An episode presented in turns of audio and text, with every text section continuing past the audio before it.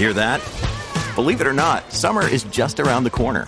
Luckily, Armorall, America's most trusted auto appearance brand, has what your car needs to get that perfect summer shine.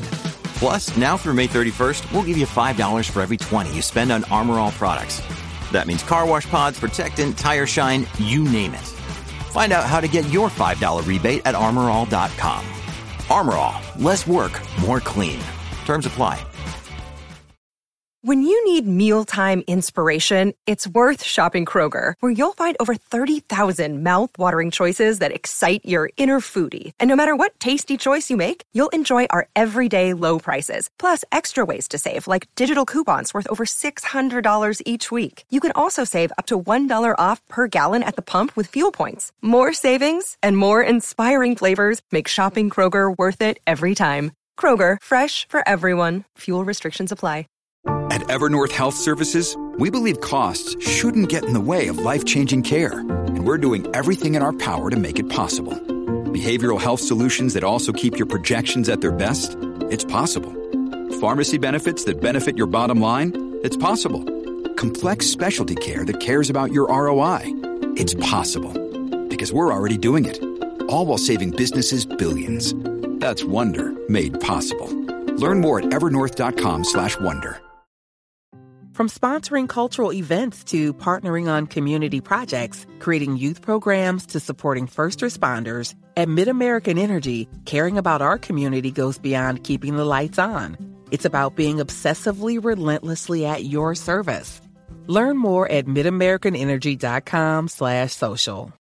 Si te gusta escuchar podcast, Audible te va a encantar. Es la plataforma de podcast y audiolibros de Amazon, con miles y miles de contenidos en español para escuchar. Añaden títulos nuevos todas las semanas, tanto clásicos como estrenos esperados, desde Patria, de Fernando Aramburu, hasta Quitania, de Eva García Sound de Urturi, El último premio Planeta, la saga completa de Harry Potter narrada por Leonor Watling, las novelas de Sherlock Holmes leídas por José Coronado. Y también tiene un montón de podcasts exclusivos que no puedes encontrar en ningún otro sitio, de temáticas muy diferentes. Actualidad, ¿quién dice qué? En el que Ana Pastor te mantiene informado. O sesión de control con Rubén Amón para estar al tanto de la política. Solo cuesta 9,99 euros al mes y tienes un mes de prueba gratuita o tres meses si ya eres miembro de Amazon Prime. Y por cierto, además de escucharlo con las aplicaciones en el móvil, está totalmente integrado en Amazon Alexa. Entra ahora mismo en audible.es y date de alta con la prueba gratuita.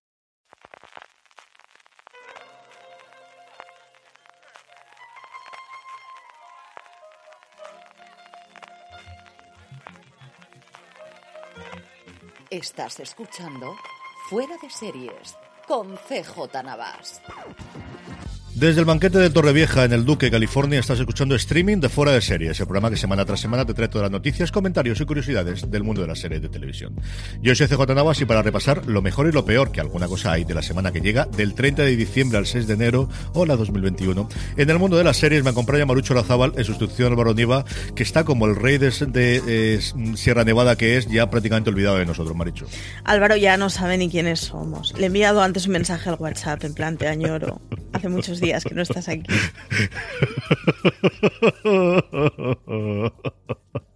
Son muchos La semana días. que viene, yo creo que será. Que se reserva para el 2021. Ya está, él ha dicho que este ya el año lo daba por amortizado y arreglado. Tal cual. Sí, no, nos ha dejado solitos completamente, pero nada, ya lo tenemos aquí el lunes que viene, así que la semana que viene lo volvéis a tener en el streaming. Tenemos lo que es ya para este programa un montón de críticas que vamos a empezar. Tenemos evidentemente los estrenos, que aunque no lo queráis, entre Nochevieja y Reyes tenemos unos cuantos y algunos bastante importantes y bastante esperados, incluso algunos finales de, temporada e incluso de series. En el tema de desarrollo, evidentemente vamos a hablar de las listas, la cantidad ingente de listas que tenemos, de cosas que ver, de cosas que no ver, de cosas que no hemos dejado de ver, como comentábamos el otro día, que habría que, hacer un top de las series que juré y perjuré que iba a ver y que en que no he visto ni un solo episodio, algo así deberíamos hacer de vuelta a esta. Tenemos los Power Rankings, los últimos del año, las últimas eh, series más vistas por nuestros oyentes y acabaremos, como siempre, con alguno de los comentarios. Maricho, empezamos con las críticas. Eh, semana a semana tenemos esas críticas que Juan Galonce está haciendo de 30 monedas. Esta semana correspondía al quinto episodio llamado El Doble. Esta semana correspondía al quinto. Tenéis la crítica comentando el- el panorama como siempre y además con una introducción en la que hace referencia al episodio anterior, así que tenéis un pequeño recordatorio. Y por lo demás, esta semana la verdad es que ha habido pocas críticas porque ha habido pocos estrenos, porque es que es la última semana del año. Una de ellas que la avanzábamos es la, nueva serie de Messi Williams después de eh, Juego de Tronos. Dos semanas para vivir, aunque ha mantenido el título original, Two Weeks to Live. Un vehículo para el lucimiento de Messi Williams, titulábamos esa crítica. Sí, vuelve a ser Macy eh, vengándose de la muerte de su padre, que puestos a estancarte en un tema, no me parece un mal tema para el que estancarse, ¿para qué nos vamos a engañar? Así que nada, humor negro, se ve muy rápido, episodios de 20 minutos o de media hora, y bueno, Aloña creo que fue que escribió la crítica que le gustó, pero tampoco le entusiasmó. Yo reconozco que le tengo ganas y que son de esas series que, que acabarán cayendo seguro. Y más aún con la duración. Yo es una de las cosas que estoy viendo últimamente, yo creo que durante todo el año, y venía ya de 2019, pero especialmente de 2020, que cuando veo, me ocurrió por ejemplo con 30 monedas, cuando vi que el primer episodio era una hora y 16 y dije, uff, espérate, con tranquilidad y con pausa. Y cuando ves una cosa hasta 25 30, bueno, que saco un rato, ¿no? Antes le decía yo a Marichu, antes de que empezamos a grabar, de que he visto el primer episodio de los tres episodios en los que se compone Tenet, porque yo voy a ver la película de esta forma, no hay otra forma de verla en mi casa, y eso de los, las partes, así ya que los cinéfilos me acaban de odiar totalmente y los defensores de Nolan, lo estoy disfrutando mucho, ¿eh? O sea, confieso que la hora que llevo, yo apago el cerebro y decir, dámelo todo, eh, Christopher, yo soy tuyo y hazme lo que haga falta, y me está gustando mucho lo que he visto hasta ahora, pero eso de series dramáticas de 30 minutos, que, que yo creo es un modelo que vamos a tener, y especialmente con el streaming, en el que ya no tienes que eh, tener esos 42 minutos americanos o ese 70, que ya yo creo que han caído en el olvido de las series españolas también, Maricho. Sí, de hecho ya nos estamos acostumbrando. Ayer justo que grabamos Your Honor y estaba mirando la duración de los episodios porque la verdad es que... Eh, de 51 a 73, decían. o sea, la horquilla es muy larga, son 20 minutos de diferencia ¿eh? del corto al largo. O sea, ya nos estamos acostumbrando a que, bueno, pues las cosas Oye, no hace falta quitarle una escena para que cuadre, ni hace falta meter una de relleno. Si tienen que ser 10 minutos más, no se acaba el mundo. Y yo la verdad es que lo prefiero. Sí, yo creo que está cambiando. Y otra en la que yo estoy casi convencido ha sido con Wonder Woman 84, la versión que han hecho de dos horas y media. Yo no tengo nada claro que si hubiese estado en cines solamente y no tenerla en streaming, no hubiese sido tan larga. De verdad que yo creo que hay varias de las escenas en las que, han decidido de, mira, versión del director directamente, sin pasar por la casilla de salida sin cobrar a 20.000 y sin que nos paguen los 70 millones extras para hacer la Liga de Justicia del Snyder Cut. Aquí damos dos horas y media de espectáculo y arreglado. Y creo que vamos a tener las dos tendencias, ¿no? Desde las largos ser hiper largos y de los cortos poder hacerlo mucho más cortos, como, como es el caso de esta. También HBO de España, y también es larga esta de aquí, La materia oscura, en la que Antonio Rivera se sumaba a las legiones de fans de esta serie, en la cual yo me incluyo, que por favor que no se acabe nunca, y se nos va a acabar en la tercera temporada. ¿eh? Yo reconozco que la crítica de Antonio la he mirado así como un poquito diagonal y con los ojos cerrados, porque aún no he visto la temporada y le tengo muchas ganas.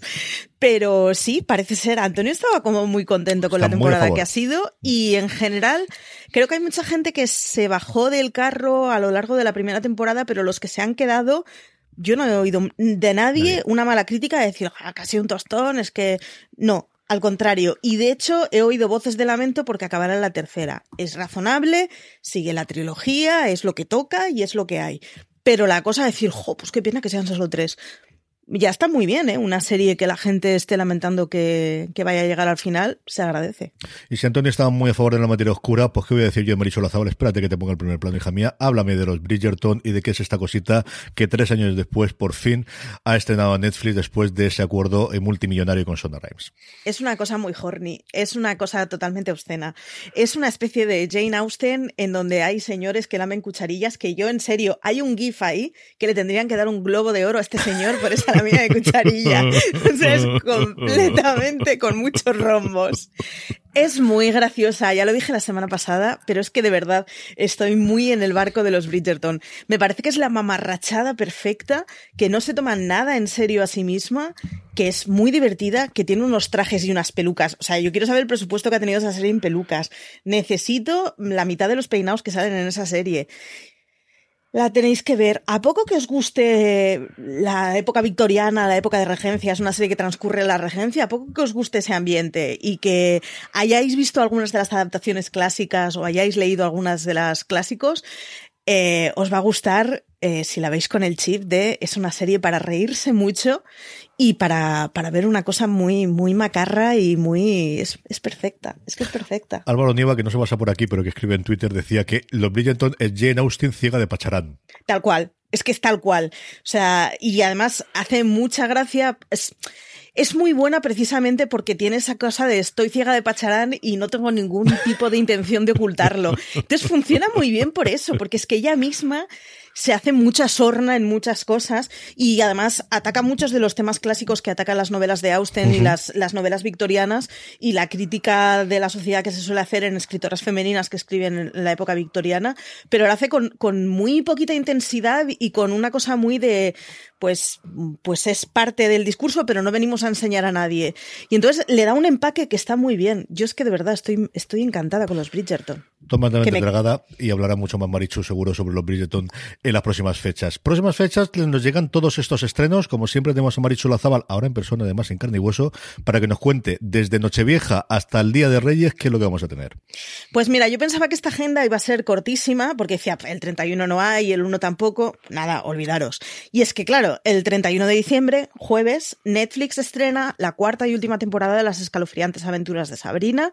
A estas alturas, yo no sé cuántos seguidores quedan y esta crítica no es que, se esté, no es que esté cosechando muy buenas mm, opiniones de las críticas estadounidenses, pero es que los que se han comido ya tres temporadas de Sabrina, darle a la cuarta, que ya es la última. Yo confieso que me bajé después de la primera y es una de esas series que yo comenté en su momento que el cómic me gustó mucho, que se adapta tremendamente libre y mira que era el, propio eh, Aguirre Sacasa, el, el creador del cómic, el que ejercía como showrunner, que es una cosa que estamos viendo muchísimo, que recientemente hablábamos sí. precisamente sobre el desorden que dejas, de cómo ha cambiado tantísimo desde la novela original y, la adaptación que el propio Carlos Montero hizo de su, de su, novela.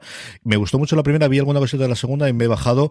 Diría que la voy a retomar, pero mentiría como un bellaco. Así que, en fin, la tendré ahí en medio. Yo creo que ese será un momento en cuando las niñas tengan dos o tres años más que se acercarán a ella y que quieran ver cosas terroríficas. Igual me sumo yo a intentar verla, si es que me dejan, porque creo que ya no van a querer ver las cosas conmigo, Maricho. Yo hice exactamente lo mismo. Vi la primera, me gustó bastante. La segunda me bajé del carro no exactamente porque no me gustara, fue una cosa muy de pereza. Y ahí me he quedado. Y no creo que la recupere. Hmm. El viernes 1 de enero vamos con el regalo de Netflix de Año Nuevo y es que ha adelantado el estreno de Cobra Kai. Eh. Cobra Kai solo tiene gente que flipa por el argumento de la serie, en plan, no me puedo creer que esto exista, y auténticos fanáticos de la producción. Así que si eres un fanático, pues Netflix te acaba de hacer el regalo de Navidad. Tercera temporada. Yo no, yo no soy un gran fan de, de Karate Kid, mi mujer por ejemplo sí que lo era. En general de todas las películas ochenteras famosas y que tienen tantísimo fandom, vi algunas, pero luego hay un montón que en mi casa no se veían y que no tuve ver.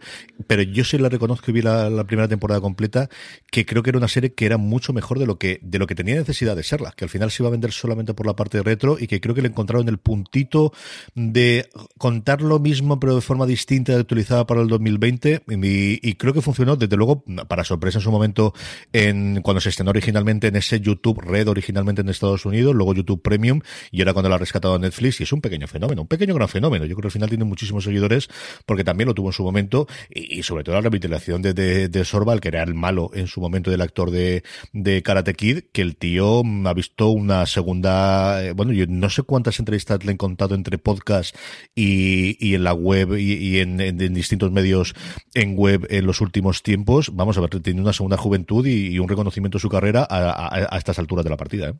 Sí, y además, eh, si alguna vez Netflix quiere cancelarla, solo tiene que pasarse por nuestro canal de Telegram y cuando lea a la gente que son auténticos forofos, ya verá que ahí hay un nicho de clientela que no, no lo van a no, perder. No, no, no, no, no.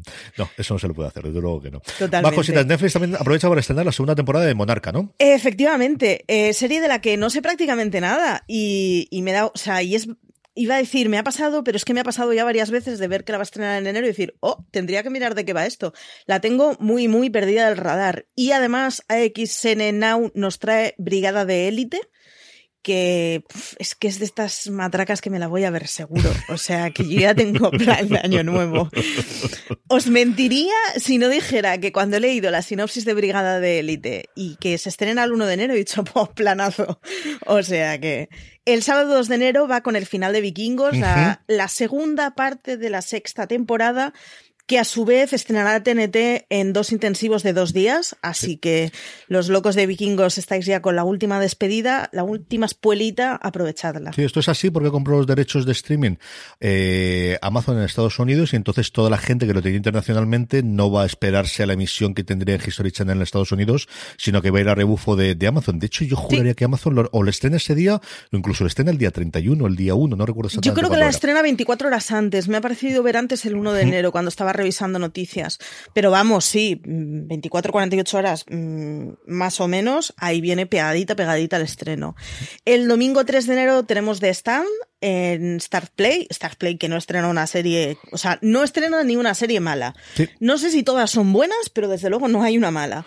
Es la adaptación de Stephen King que está recogiendo unas críticas un poco irregulares, pero que pues habrá que echarle un ojo y habrá que ver. Eh, echarle un ojo a la web, el artículo que hizo, creo que fue Aloña, de las 7 millones de adaptaciones de Stephen King que hay por delante, porque es el momento de releerse todo King con cada serie que salga. Hay como 11 o 13, esta es una de las novelas, creo que fue, el, no recuerdo exactamente las que había en proceso, las que eran solamente una idea, pero estaban sobre las tres, sobre la docena, vamos. Es, dos es una barbaridad, o sea. Y de están, yo siempre, yo no la leí en su momento, tiene un par de arranques intentar leerla.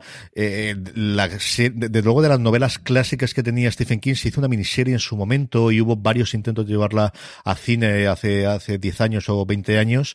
Era la serie que, o la, mejor dicho, la novela que siempre se decía que los fans de Stephen King eh, tenían siempre su tope. Eran las que siempre estaban muy arriba, con personajes luego recurrentes en el resto de las novelas y dentro de ese universo que él crea. Las críticas americanas han sido tibias. No ha habido ninguna espantosa, pero sí que en general bastante, bastante tibia. Y como decía antes Marichu, está Play que poco a poco, y lo comentamos prácticamente en todos los programas, se hace un catálogo tremendamente interesante para aquellos que pueden disfrutar en España. De verdad que ese huequecito similar que tiene Apple TV Plus salvando las distancias, similar que tiene Filming también no antes salvando las distancias, pero de verdad que está, creo que está trayendo cosas tremendamente seleccionadas, pero siempre muy, muy bien enfocadas y algunas de las mejores series del año, ¿no? Empezando por Normal People, que ya sabéis que hablamos mucho de ella. Y son de esas además que no traen ni una morralla, o sea, te podrán gustar más o menos, habrá títulos que serán más para ti o no, pero todas las veces dices, pues mala no es, o sea, que están, o sea, yo es de las mensualidades que pago más a gusto, tengo que reconocerlo. El lunes descansamos, el martes 5 de enero se estrena en Filming Honor, no confundir con Your Honor, que está en Movistar Plus, que es la serie de Brian Cranston, de la cual tenéis disponibles ya un razones para ver que colgamos ayer en nuestro canal de podcast que hizo Marichu con Aloña. ¿De qué va este honor en Filming? Pues este honor en Filming crímenes europeos. O sea, es toda esa etiqueta de gente que básicamente caemos porque en la primera línea matan a alguien y además es de producción europea. Así que pues es que la, o sea, tengo clarísimo que la veré. De hecho, he ido a mirar en el correo electrónico en plan, voy a pedir los screeners para ver si me los puedo ver el 1 de enero y me he dado cuenta que ya los había pedido y no los habían enviado, pero ha habido un amaricho que en algún momento ha dicho, ¡uh! Muertos en Nochebuena, qué bien. O sea que Clarísimamente la voy a ver. Esta es la vida alguerrida de, la periodista de, series. En esto consiste, queridos. Así funciona la cosa. Así funciona. Y el miércoles 6 de enero cerramos la, cena, cerramos la semana con la segunda temporada de la extraordinaria playlist de Zoe, que a mí me pareció una serie así como muy cookie, muy agradable, muy divertida, muy a mí la primera temporada, la verdad es que no esperaba nada de ella y eso suele ir muy bien cuando ves una serie así un poco distinta. Pero me pareció muy divertida y además es que cantan. O sea, que a mí si cantan en una serie me tienen. Yo estoy muy a favor. Yo me falta ese, ese, musical y he visto algún trozo, he visto en redes sociales algunas de las canciones que tienen y es una de las que me gustaría ver porque de verdad que, que nuevamente estas series alegres y divertidas, la actriz me gusta muchísimo, lo he visto en tres o cuatro cosas previamente. Yo creo que es una tía que, que tiene potencial para ser estrella a poco que las cosas vayan medianamente bien y le tengo muchas, muchas, muchas ganas a ella. Salvando muchas distancias además, porque la otra yo honestamente creo que era un poquito mejor, aunque no tan conocida. Eh, a todos los que os gustó Crazy Ex Girlfriend, yo creo que sois eh, carnaza para esta. Sí, creo un tono Crazy Girlfriend tenía una retranca muy buena, ¿eh? era muy, muy, muy buena la risa que tenía crítica. Pero, pero es ese tipo de series que a los que os gustó una es fácil que os guste la otra. Vamos con los temas de desarrollo y como os decía antes, lo que tenemos fundamentalmente son listas, listas, listas, listas y más listas del 2020. La primera que tenemos es El pecado de Curro y así se fue por vacaciones merecidísimas Álvaro Nieva, en el que se puso a hacer una detrás de otra, de la peor a la mejor, todas las series españolas emitidas en 2020. Hay series que yo no recordaba que existían. O sea, cuando me estuve viendo la lista fue de, si hubiera hecho esto, pues no sé, tendría que haberme puesto a volver a ver algunas series hay series que de verdad, o sea, no, no tenemos conciencia de la cantidad de series que, que, se estrenan. Y es que eran, yo no sé si no eran 52 títulos los que había listado. Una barbaridad que no os la acabáis. Luego tenemos también un artículo de estos que molan bastante, que son nueve series de las que no esperábamos nada y nos sorprendieron en 2020, que es de estos artículos que suelen estar muy bien para encontrar ideas de qué puedo ver. Tenemos otro de ocho miniseries imprescindibles para celebrar 2020 que traían aún, que, que las miniseries series son de estas cosas que te las comes en una tarde sin darte cuenta. Así que yo reconozco que todas las listas de miniseries eh, suelo entrar a chafardear. Las 10 mejores series europeas del 2020 que nos traía Juan Galonce. Y pues, pues eso, si no me las había visto todas, no andaba lejos. 72 series cuyas cancelaciones o, final, o finales se han anunciado en 2020. 72. Y esta es además en redes la que, no, que esta sí, que esta no, que esta ha sido renovada, que esto lo de, esta es la que más polémica ha tenido, mucho más que lo de las anteriores y mucho más que incluso de las listas, ha sido este artículo de Bea recopilando todas las cancelaciones. Decía antes Maricho, yo de las nueve series que no esperábamos nada que hizo a Loña, eh, yo estoy muy de acuerdo con algunas de ellas y algunas son de mis favoritas de este año y la de las series europeas aquí me faltan muchas. Aquí confieso que me ha faltado bastante, bastante por ver de esta tarea. Pues ha sido un año de series muy buenas muy trunculentas la mayoría, pero muy buenas. Eh, luego nos venía Antonio eh, hablando de dibujitos, el 2020 en series de animación. tenemos muchísima cosa, que además es la maquinaria que menos, que más rápido se pudo por, por, el funcionamiento de producción, igual que los plazos son muchísimo más largos en, en, animación que normalmente en acción real para poder producir, es la que dentro de un orden, y que tampoco es automático de tenerlo hasta todo el mundo eh, animando y tener que mandarlos a su casa, pero sí es cierto que es lo que más rápidamente lograron mantener durante los distintos confinamientos y los distintos lugares, tanto en Asia como Estados Unidos como aquí en Europa, el poder seguir adelante con la maquinaria y hemos tenido verdaderas joyas, incluido su top 1, hablábamos el otro día y ahora comentábamos en los podcasts, ese Midnight Gospel, que es una absoluta locura delirante y que le ha fascinado absolutamente y totalmente. Sí, y os recomiendo además leer Antonio los lunes en cuatro trazos, porque la mitad de las semanas habla de cosas que mm, o no me había dado cuenta de que existían o no me había parado a mirar de qué iban. Así que es de estas columnas que suele estar muy bien. Y cerramos las listas específicas con, con, con muertos truculentos, los siete true crimes de ficción y documental más espeluznantes de 2020. Que no he podido leer todavía, así que dame, dame algún spoiler, dame alguna exclusiva. ¿Qué vamos a poder encontrar aquí? ¿Cuál es la más rara de las que tienen, Marichu? Más rara no sé, pero la mejor, la que yo creo que este año de verdad ha sido una barbaridad desde Des. Pero es que yo Des la puse en mi lista, si no la puse en la mejor serie no andaba lejos, porque es que me parece una serie impecable. Muy maravillosa. Ha habido cosas muy raras, se han quedado fuera series porque ya aún así es un artículo largo, pero es que si hubiera sido por mí hubiera metido 15 o 20. Y yo creo que la que he dejado fuera que más me ha pesado ha sido Macmillion, que es una cosa muy surrealista la dejé fuera porque no es exactamente truculenta. Es una de esas que te ríes mucho porque al final es gente estafando a McDonald's que está mal estafar, pero cuando es a un grande te lo puedes tomar con un poquito más de relatividad. Y es básicamente una trama de ladronicio que se hizo para el juego del Monopoly de McDonald's. Y es que efectivamente todas las navidades sacaban ese juego y desapareció. Y desapareció porque descubrieron que había una trama de gente que año tras año tras año les había timado un montón de premios. Es muy bueno el documental. Lo tenéis en HBO, echadle un ojo. Ese no sale de la lista. Pero echadle un ojo al artículo porque hay otros siete que sí salen y así Con alguno de los personajes más maravillosos que podido ver. El policía, el agente del FBI es de los personajes del año y mira que fue en enero, que parece que fue hace 10 años. Sí, no, no, no. Lo sigo teniendo todavía Dag aquí y hasta me acuerdo cómo se llamaba el tío. Lo tengo aquí presente toda la vida. Qué personaje de personajes muy buenos. Eh, además, la trama que organizaron, oye, era una trama muy elaborada, ¿eh? o sea, después de ver en Middle Beach a las señoras con los postres, esta era una trama muy elaborada y que necesitaba mucha cabecita para, para pensarla. Está muy mal robar, o sea, ya va con todos los disclaimers del mundo. Desde los mandamientos estaba mal, di que sí. Totalmente. Pero hay que reconocer que la estrategia era muy divertida de ver. Era muy divertida por tal y como estaba montado todo, estaba muy bien hecho ese documental, así que echadle un ojo. Lo he dejado fuera porque no es truculento, pero es de los que me ha pesado más dejar fuera. Tiene un par de cosas curiosas hechas en cuanto a la animación y sobre todo la recreación que lo tienen con niños. Todas las recreaciones la hacen con críos. Todo el mundo está buscando cuál es la, el punto de tuerca. Eh, donde hablaba ahora mismo del, de Medial Beach, eh, Maricho, lo contábamos en el review que hicimos con Juan Galonce, las recreaciones, alguna de las infografías, que quizás con lo que es más sencillo hacerlo. Pero yo creo que Macmillions tenía esa parte de hacer las recreaciones con los críos que no sé si queda bien bien en otra cosa o ya no te sorprenderá tanto en nuestros documentales, pero que a mí no extrañaría que, que se intentase hacer algo similar, ¿no? Eso, o con animalitos o con perritos. Además es que se podían permitir el lujo de, como es una cosa que está mal hecha, pero no es truculenta, hmm. te podías permitir... Si en un crimen quedaría más feo. Claro, te puedes permitir tener una coña y una socarronería, pues eso, en los montajes del policía del Dog lo tenéis que ver.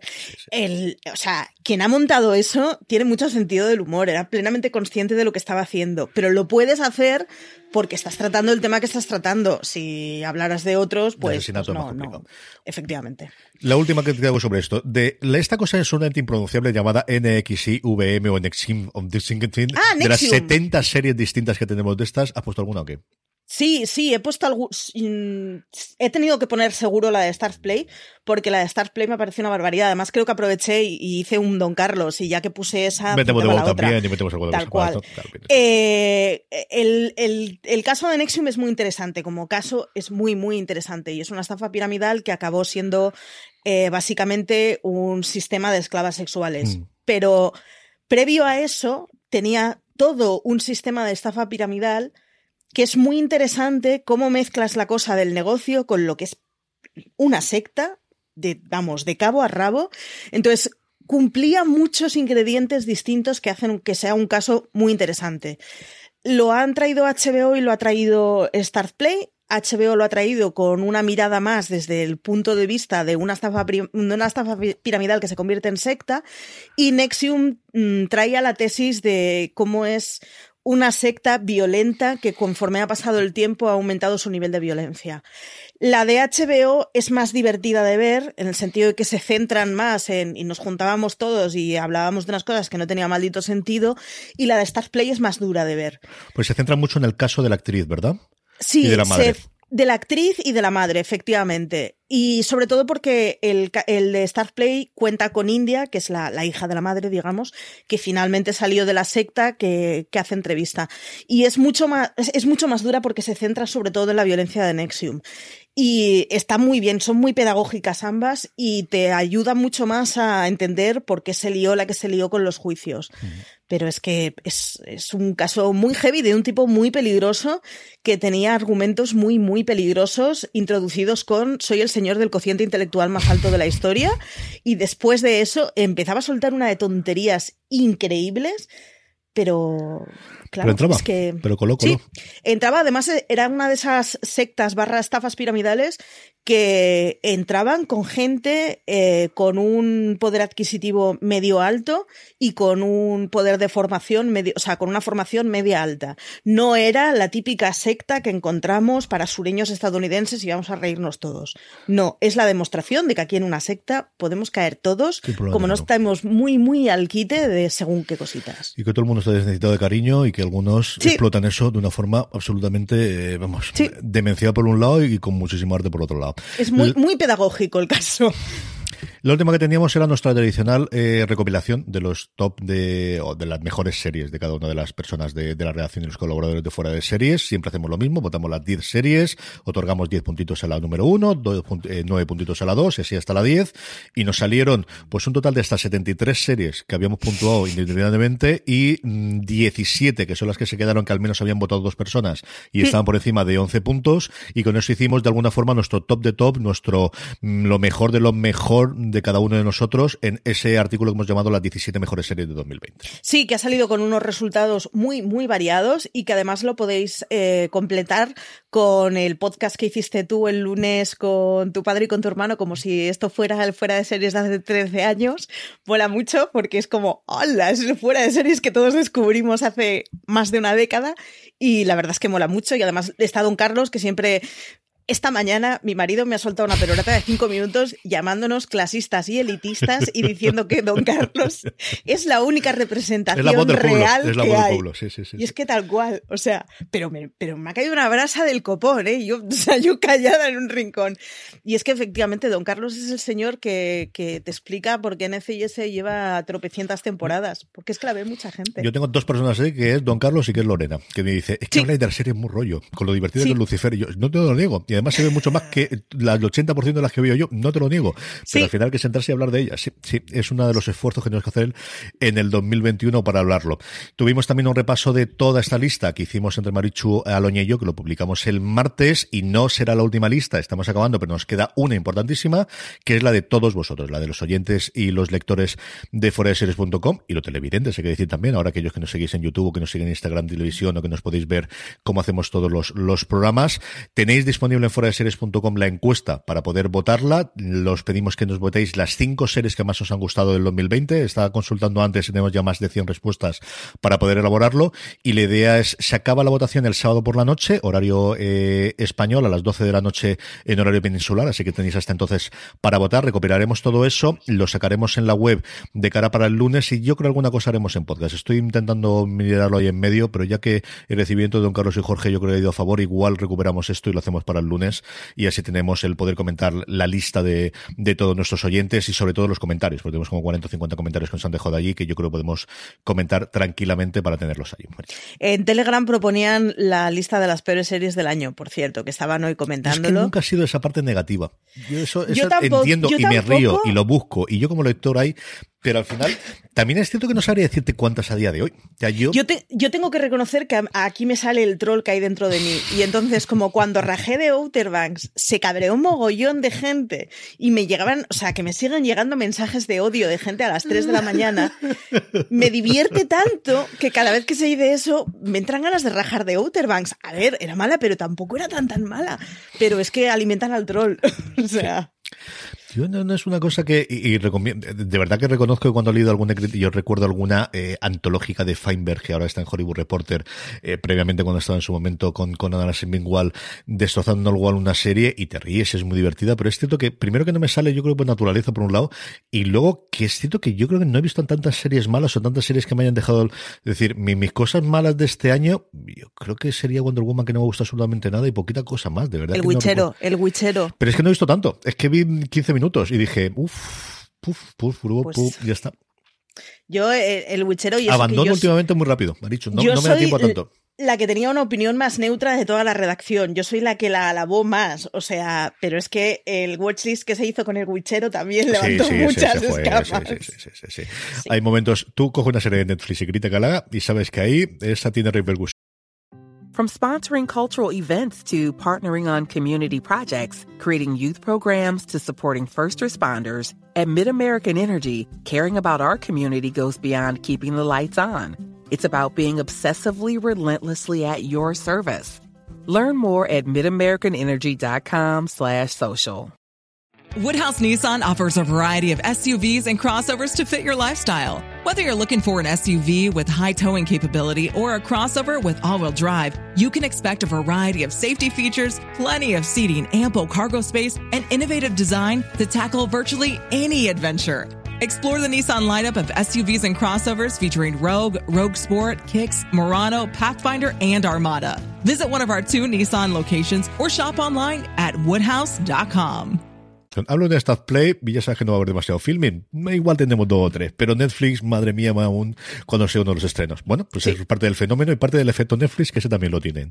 Así que como os digo, tenemos todas esas listas, las tenéis además en una etiqueta. Si vais en la parte de arriba en la barra que tenemos en fuera de series, tenéis lo mejor de 2020 y la tenemos todas recopiladas, todos los podcasts y todos los artículos que estamos haciendo sobre el 2020 y nos falta eh, que se publique cuando estamos grabando, pero ya la tendréis después, la de los siete turcanes que corre a cuarta de Marichu y luego esta que os digo yo con eh, todas las votaciones que os animo que entréis y que votéis vuestras cinco series favoritas y con eso haremos ese, ese elenco. Y entonces ya empezaremos con el pack de lo que tiene que venir. ¿eh? Efectivamente, en enero es lo que diga el 2021. Si existe el 2021 ya veremos cómo salimos, pero esa es la idea. Sí qué estrenos tenemos, qué es lo más esperado, qué es lo que nos llega, porque nos, vamos, ya lo habéis visto que ni, ni la semana de Reyes descansamos y a finales de 2021 llega, a finales de enero, perdonadme, llegan un montón de series importantes y en febrero y en marzo y en abril, madre mía, esto es no parar. Junto con el, la recopilación de lo más visto, tenemos evidentemente nuestra lista habitual que es lo más visto de la semana, nuestros Power Rankings que hacemos siempre con las votaciones que hacéis en foradeseries.com, donde lo colgamos semana tras semana, o como siempre os digo, invitándoos uniros a nuestro grupo de Telegram, telegram.me barra fuera de series series, donde más de 1.300, 1.400 personas a día de hoy ya hablan diariamente sobre series de televisión y también, pues cuando colgamos esta pequeña encuesta os avisamos para que en cuestión de nada, de tres segundos, podáis entrar, le escribís y nos ponéis las tres series que más os han gustado de la semana en curso, así es como hacemos los Power Rankings. Unos Power Rankings que empezamos con una de las series de Netflix, Alice in Borderland, renovada ya para una segunda temporada. No es el fenómeno de Gambito de Dama, pero oye, un pequeño fenómeno se está produciendo también con ella, Maricho. Sí, y es otra de esas series, además, que no encuentras críticas malas. O sea, quien la está hmm. viendo le está gustando. Es cierto que es cliente la cautiva porque es una adaptación asiática, o sea, es ya sabes que, que, vas a ir predispuesto a verla, pero, pero es que no le está desagradando a nadie y de hecho ha sido renovada muy rápidamente, o sea que las adaptaciones de cómics les están funcionando muy bien a la gente de Netflix. Total, absolutamente. En la novena tenemos otra serie de Netflix, Marichu. Gambito, hoy Delicadas y Crueles. Eh, Delicadas y Crueles es esa mamarrachada a la que yo no le he podido prestar mucha atención porque venía a Bridgerton. Pero ojo, porque lo que teníamos antes era una escuela de bailarinas siendo malas, malísimas. Y esa es una premisa que tiene que ser maravillosa. Así que es de las que me acabaré viendo. Entran en la nueva posición, entra directa y esta es la que será más difícil que aguante semanas. Estas dos eran nuevas en la lista. La que no es nueva en la lista, la que ocupa el puesto número 8. Los dos los hemos comentado. Gambito de Dama se queda en ese puesto número 8, así que hay gente todavía que ha visto el gran fenómeno de Netflix, al menos de este último tramo del 2020, el 8 para Gambito de Dama en Netflix y el 7, otra conocida que también hemos hablado antes previamente.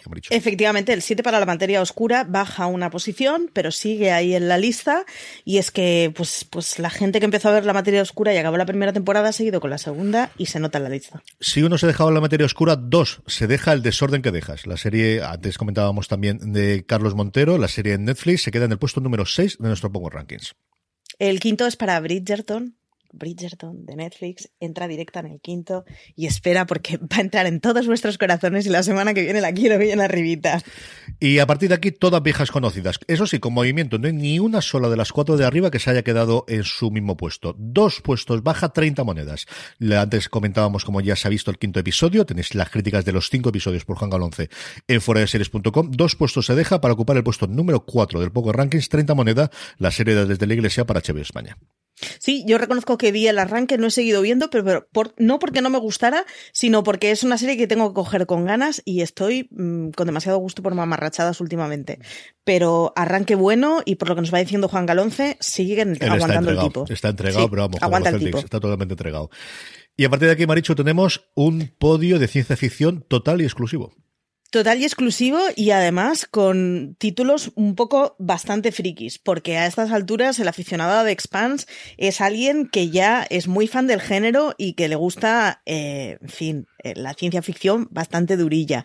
Así que a mí me hace como mucha ilusión. Sube dos puestos, está en tercera posición, es de Expanse con la quinta temporada, es todo maravilloso. Sí, eh, el Gambito de Dama fue el fenómeno de Netflix. El fenómeno en general de Disney Plus, desde luego, es de Mandalorian, porque junto con Soul es quizás las dos cosas más importantes que tienen. Eh, se deja un puesto, se deja el podio que había mantenido durante las últimas eh, semanas. Evidentemente, ya ha terminado esta segunda temporada. Baja un puesto de Mandalorian, se queda en el puesto número dos, la serie de Disney Plus. Sí, pero puede aguantar, ¿eh? O sea, mm. Mandalorian es de esas que a lo bobo hasta que salga de la lista la yo creo que la veremos aún algunas semanas. todavía, así que Efectivamente, efectivamente, si es que la voy a acabar viéndola, es que ya lo sé, es uno de mis propósitos para el 21. Qué mal, qué desastre. Y arriba del todo, pues claro, ¿quién va a volar para salto? Si es que no hay más. Star Trek Discovery mola muchísimo. Es que mola muchísimo que Star Trek esté en la número uno. ¿Para qué? Mm, o sea, está muy guay que esté en la uno, pero está aún más guay que esté por encima de Star Wars. Lo has dicho tú, no le hace falta que lo diga yo. Está muy bien, está muy Mola mucho. La gente que nos lee es de ciencia ficción clasiquilla y se nota, se nota con la materia oscura, se nota con The Expanse y se nota con Star Trek. Sí, señor. Cuando estamos grabando esto, nos falta por emitir los dos últimos episodios. Hoy que nos estáis escuchando se emiten en CBO Sol Access. El viernes nos llega en España en, a través de Netflix. Y recordaros que tenéis Universo Star Trek, el recopilatorio o el programa semanal que hacemos entre Dani Simón, Jorge Navas y un servidor. Esta semana estamos grabando muy tarde, pero yo creo que cuando escuchéis streaming, si no en paralelo, sí casi en paralelo, está en otro feed distinto. Quiere decir que tenéis que ir a buscar en vuestro reproductor de podcast o en el canal de YouTube independiente y buscar Universo Star Trek y ahí podéis escuchar episodio a episodio todos los análisis que hacemos de cada episodio entre Jorge Navas, Dani Simón y un servidor de este Starter Discovery que como os digo nos quedan dos episodios para ver qué ocurre con esta tercera temporada y a partir de aquí que nos llega. Lo primero que nos va a llegar es Lower Decks, que es la, la serie animada que se estrenó ya en verano en Estados Unidos y que, ha comprado los derechos internacionales Amazon y que nos va a llegar en enero y, un, y a partir de ahí sé que están con la segunda y tercera temporada de, de Picard y un montón de cosas revoloteando alrededor, algunas confirmadas, algunas semi-confirmadas, algunas y, a ver cómo nos llegan, porque también nos va a pillar justo el cambio en el que CBS All Access se va a convertir en Paramount Plus, que quieren hacer ese desembarco o esa experiencia igual que, que en su caso Netflix o que Disney Plus ha, ha, hecho recientemente o que Apple TV Plus ha hecho de expansión internacional y no sé si las series las seguirán vendiendo o se guardarán todas las nuevas series del universo Star Trek para ser el gran puente del enganche pues eso, de todos los trekkies del mundo, que ver los hilos, como podéis ver en nuestro Power Rankings, Marichu. Sí, y yo creo que además es una de estas factorías que no coge a nuevas clientelas muy fácilmente, pero que la que tiene es muy fiel. Así que con la cantidad de plataformas que tenemos, la cantidad de opciones que tenemos, es fácil que haya un goteo constante de Star Trek por lo menos una década seguro. O sea, hasta que esto no cambie mucho, mmm, los trekkies sigan existiendo y esto es lo que hay. Y con esto nos quedamos en, en, el programa de hoy porque tenemos alguna pregunta, pero sobre todo las tuvimos en, el, en la encuesta que hemos hecho para hacer la serie de la semana, así que la recuperaremos en ese programa que hemos dicho que si no pasa nada tendremos el lunes haciendo el listado de todo lo más visto y lo más oído y así nos queda un programa ameno y divertido antes de Nochevieja para que la gente se pueda escuchar en esa media hora tonta que siempre tenemos de dónde vamos, dónde dejamos de ir, a ningún lado. Este año no vamos a ningún lado más que a casa, pero bueno, yo creo que con esto lo podemos dejar concentrado. Hasta que ha llegado streaming, tenéis mucho más contenido en formato podcast en iVoox, en Spotify, Apple Podcast o allí donde escuchéis y también en vídeo. Nos encontráis en YouTube, youtube.com barra fuera de series, en Instagram, donde somos igual que en el resto de redes sociales, arroba fuera de series y también en Facebook, sobre todo para esos familiares de los que jamás lo habéis sacado de Facebook y lo podéis decir, mira, nos podéis ver aquí y podéis ver esa parte de, escucharnos y de vernos al mismo tiempo como hablamos de series de televisión. Marichu Lazabal, un beso muy fuerte y feliz año, querida mía. Nada, feliz año a ti y feliz año a todos los que nos escuchan, que este día se acaba. Y a todos vosotros, gracias por escucharnos, que tengáis muy, muy, pero de verdad que muy feliz salida y entrada de año. Nos volvemos a hablar y a escuchar el 2021. Recordad, tened muchísimo cuidado y fuera.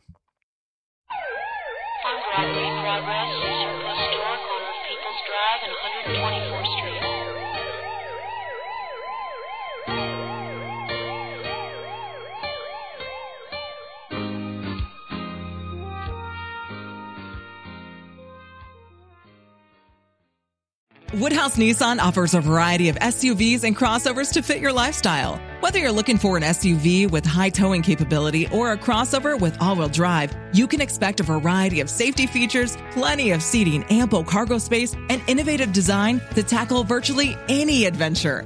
Explore the Nissan lineup of SUVs and crossovers featuring Rogue, Rogue Sport, Kicks, Murano, Pathfinder, and Armada. Visit one of our two Nissan locations or shop online at woodhouse.com.